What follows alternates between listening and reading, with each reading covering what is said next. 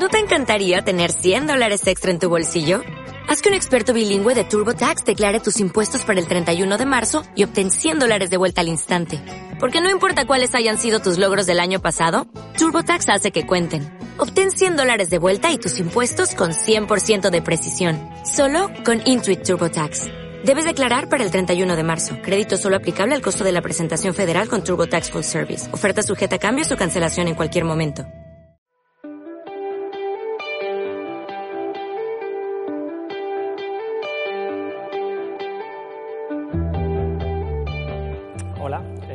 Buenas noches a todos. Eh, hoy me toca a mí eh, hacer la, la predicación y bueno, lo que, lo que voy a hacer es una reflexión sencilla sobre algunas cosas que yo he estado viviendo y que, que ahora con la llegada del Adviento como que bueno, han cobrado más luz y me parecía interesante poderlas compartir con vosotros. Voy a empezar con, con una lectura del Evangelio de Lucas, con un versículo que conocéis todos, eh, Lucas 6, el versículo 20. Jesús miró a sus discípulos y les dijo, Bienaventurados vosotros los pobres, porque el reino de Dios os pertenece. Eh, quería empezar con esta lectura porque, porque voy a hablar de esto. Eh, ya sabéis todos que, que, el Adviento es un tiempo de, de preparación, de, de, espera, que Jesús, el Hijo de Dios, se encarne y, y llegue aquí a la tierra ¿no? y, viva entre nosotros. Y, en todo este relato que nos aparece en el Evangelio, eh, cuando Jesús nace, por diferentes circunstancias, eh, el Evangelio nos dice que, nace en un, pesebre, en un establo, bueno, en un sitio poco apropiado para, la dignidad de lo que está pasando ahí. Es un lugar muy sencillo, no, tiene otro sitio donde, no, recibe cobijo en ningún otro sitio de Belén y al final termina naciendo ahí. Eh, como todo lo que pasa con, Dios, todo lo que hace Dios en, la historia, evidentemente esto no puede ser una casualidad. No puede ser casualidad que fuese, llegasen tarde a, a, la aldea de Belén y que no tuviesen otro sitio para quedarse, que justo hubiese mucha gente ahí, que, que no hubiese habitaciones para ellos. Eh, yo creo que, que, dentro de la historia de la salvación, de lo que Dios eh, nos explica a través de la Escritura, eh, hay un mensaje muy claro aquí, ¿no? Y es que, que Él quiere que, que, su hijo llegue en un, en un ambiente de, de, pobreza o de quizás de, de, un sitio donde, donde nadie se espera que vaya a llegar, ¿no? El, el Hijo de Dios, un, un rey para, para, este mundo, ¿no?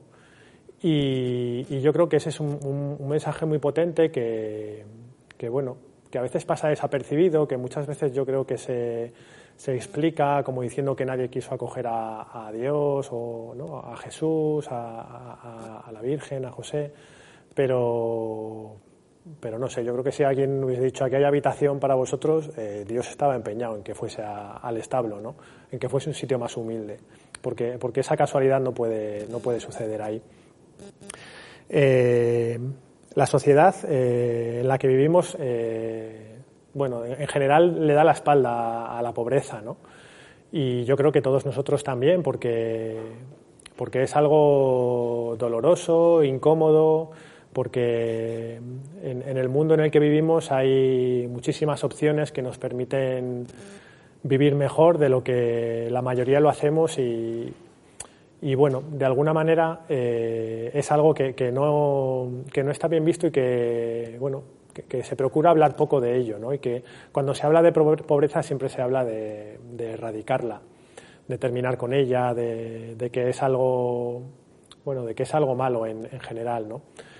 Y, y, bueno, es, es, cierto, hay muchos tipos de pobreza, ¿no? Está pues la pobreza material, ¿no? De dinero, gente que, que, que no tiene para vivir, que vive en, condiciones pésimas, que, bueno, que simplemente no, no, tienen prácticamente acceso ni a la vida, ¿no? ni a una vida digna. Eh, existen muchos otros tipos de pobreza, pobreza familiar, eh, pobreza espiritual también, eh, pobreza interior, de que, bueno, eh, hay muchas, muchas historias dentro de cada uno de nosotros que, que, detestamos, que nos hacen funcionar eh, de una manera que, bueno, que nos pone trabas en todo lo que hacemos y, que, bueno, que nos complica mucho la vida.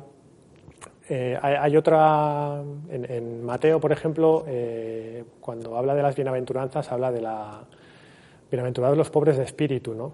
Porque en realidad cuando, cuando habla de pobreza yo creo que se refiere a cualquier tipo de, pues eso, de, necesidad, de cualquier tipo de cosa que, en, nuestra, en nuestro mundo funciona mal, ¿no? ya sea dentro de nosotros o fuera. Y, y, sin embargo, eh, Dios cuando se acerca a la gente, cuando llega al mundo, eh, siempre lo hace en, ese ámbito, ¿no? Siempre lo hace en un ámbito de los más desfavorecidos, de, pues en este caso del relato del nacimiento de Jesús, ¿no? En un espacio muy pobre, y, nosotros actualmente vivimos como, una contradicción esto porque continuamente nos sentimos llamados a, a, terminar con esa pobreza ¿no? y, a buscar esa mejor versión de nosotros mismos de la que tanto hablamos, de la que tanto habla la sociedad también, ¿no? de, intentar superarte, de, mejorar todo aquello que, puedas mejorar y eso está bien, es necesario es necesario terminar con ese sufrimiento que es evitable, que, no tiene razón de ser, es, necesario terminar con las desigualdades, ¿no? que son fruto de, la avaricia o del egoísmo, y, eso es necesario. Pero hay otra pobreza eh, eh, como más, no sé si más estructural o que, está dentro de nosotros que, que no podemos terminar con ella. Es como una especie de defecto de fábrica que, por mucho que, intentemos buscar esa mejor versión de nosotros mismos, eh, esa llamada no, nos llama a ser perfectos, nos llama a dar esa mejor versión, ¿no? pero en esa mejor versión sigue habiendo cosas que fallan.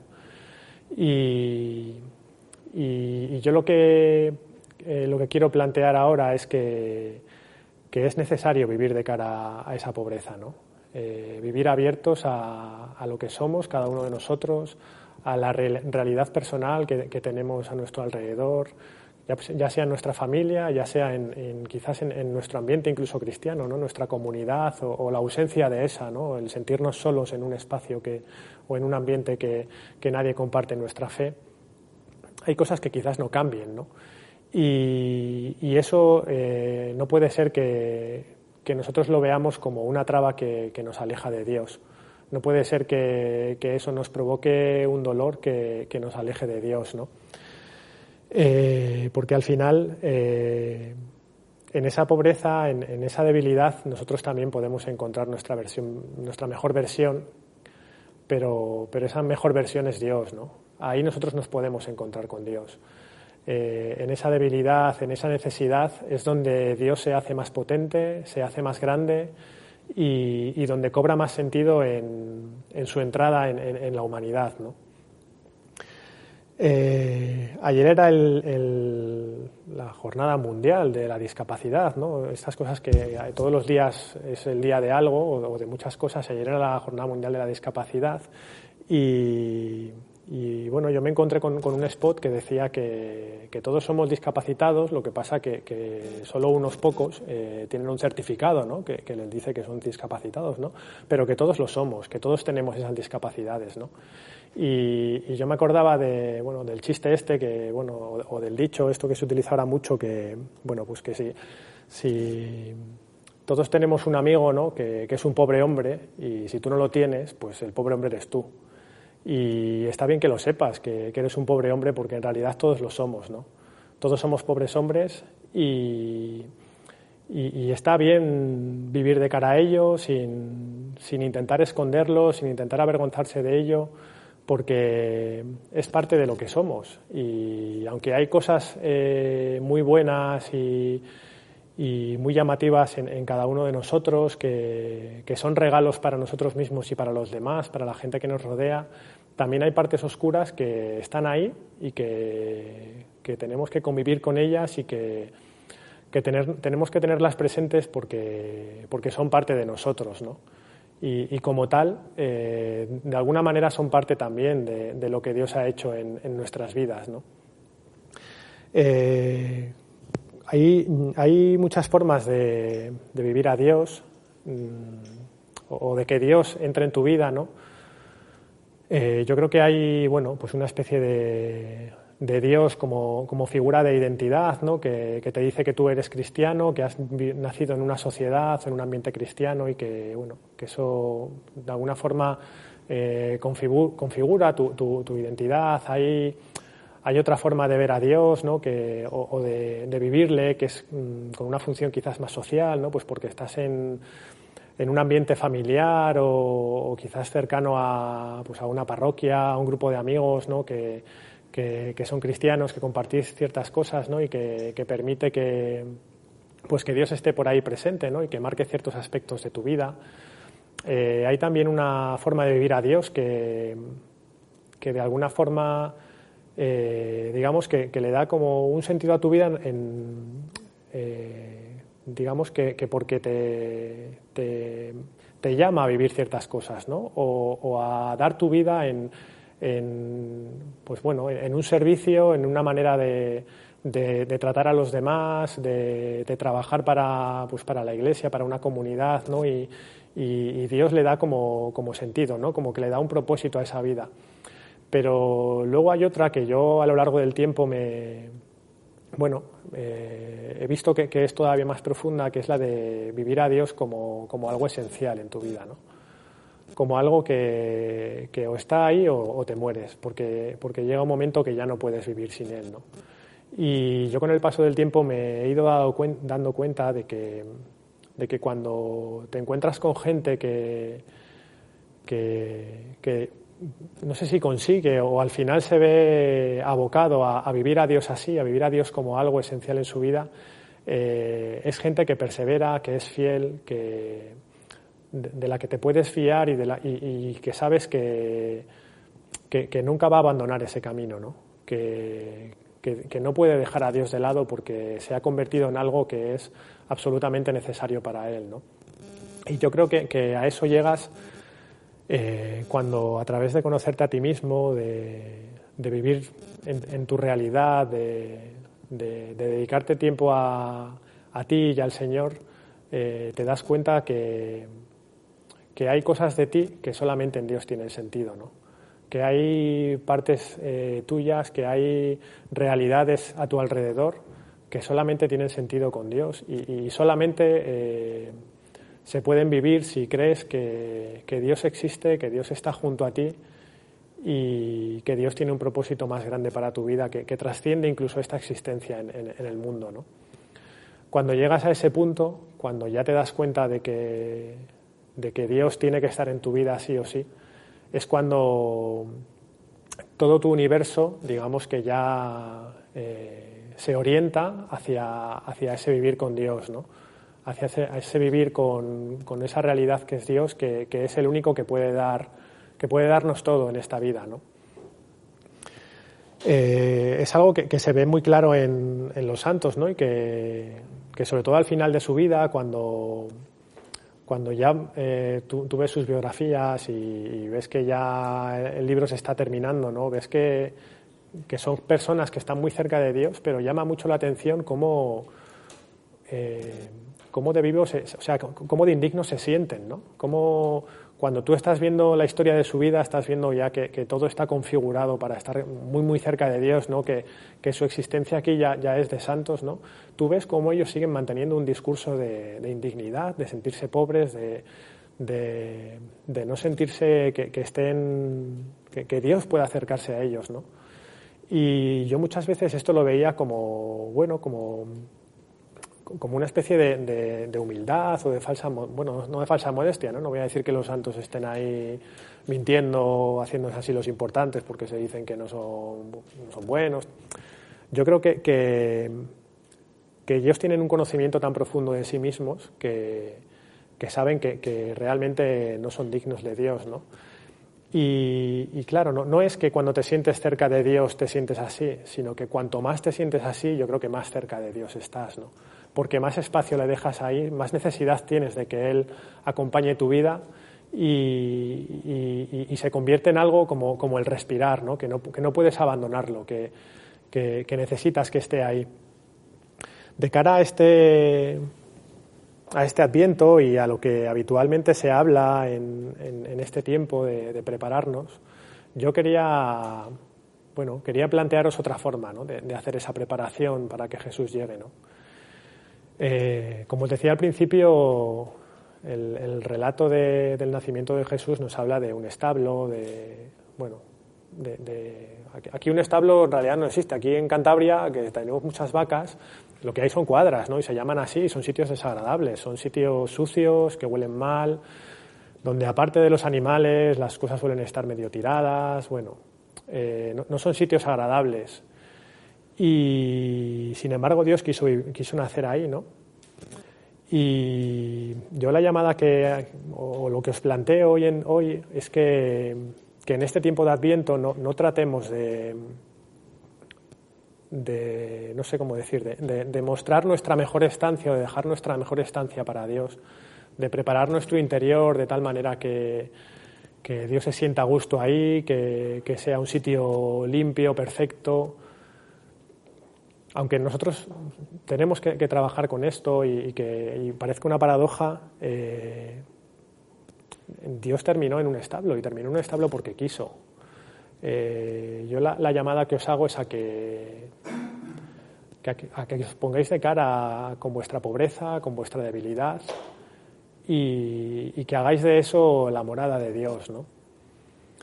Eh, seguramente en, Belén, ese día que llegaron allí, que llegó allí la Sagrada Familia, habría muchos otros establos, ¿no? Y aunque todas las habitaciones estuviesen ocupadas, seguro que había más gente que tenía animales o, que tenía cobertizos en los que guardar los, pues el material o lo que no les sirviese. Seguro que había muchos sitios indignos en los que quedarse, pero, pero ellos solo encontraron uno. Solo hubo una persona que superó su vergüenza, superó su miedo, superó su no entender de decir, bueno, ¿cómo le voy a dar yo esto a esta gente ¿no? para que duerman aquí o para que den a luz? ¿no? Superó eso y permitió que, que Dios se alojase en, en, ese lugar. ¿no? Yo os animo a que hagáis vosotros eso también, que, quizás el peor sitio de vuestro interior, donde creáis que Dios nunca pueda entrar, que Dios no pueda morar, que os avergüence, que, que sea un lugar que, os cueste mostrar, que os cueste mirar a vosotros mismos, eh, quizás este año sea el sitio donde tenga que habitar Dios, ¿no? donde Dios llegue, donde Dios nazca y donde Dios empiece su andadura en, este mundo y, pueda haber un nuevo comienzo en tu vida. ¿no? Yo os quiero invitar hoy a dar ese paso, a, trabajar en este adviento, bueno, pues esta llamada, bueno, aceptar lo que somos, aceptar que pues que somos obra de Dios y que, la obra de Dios es esta, ¿no? que no va más allá, que sí que hay cosas que podemos mejorar y que está bien que hagamos, pero que, lo que somos es donde va a habitar Dios. ¿no? no te avergüences de lo que eres porque, porque Dios te conoce perfectamente. Eh, Dios va, va, a amarte eh, porque, porque es así, porque Él te ama desde siempre y para siempre. ¿no? Así que no tengas miedo de, abrirte ahí, de, abrir ese espacio, de dejar tu, establo, tu cuadra para Él y que, Él nazca ahí. Y, para terminar, porque cuando estaba preparando esto mm, me estaba sonando como, mal, ¿no? Como diciendo, igual se te está yendo un poco la olla, Alex, y, esto no tiene mucho sentido, ¿no? Pero quería terminar con, con la palabra de Dios, ¿no? Con, San Pablo en la segunda carta a los Corintios, eh, cuando dice, Dios me ha dicho, mi amor es todo lo que necesitas, mi poder se muestra en tu debilidad. Por eso prefiero sentirme orgulloso de mi debilidad para que el poder de Cristo se muestre en mí. Pues que así sea, hermanos, que, el poder de Dios eh, se manifieste en nosotros, se convierta a Él verdaderamente en nuestra mejor versión y, sea lo que podamos dar, lo que podamos ofrecer eh, al mundo ¿no? y a la gente que nos rodea.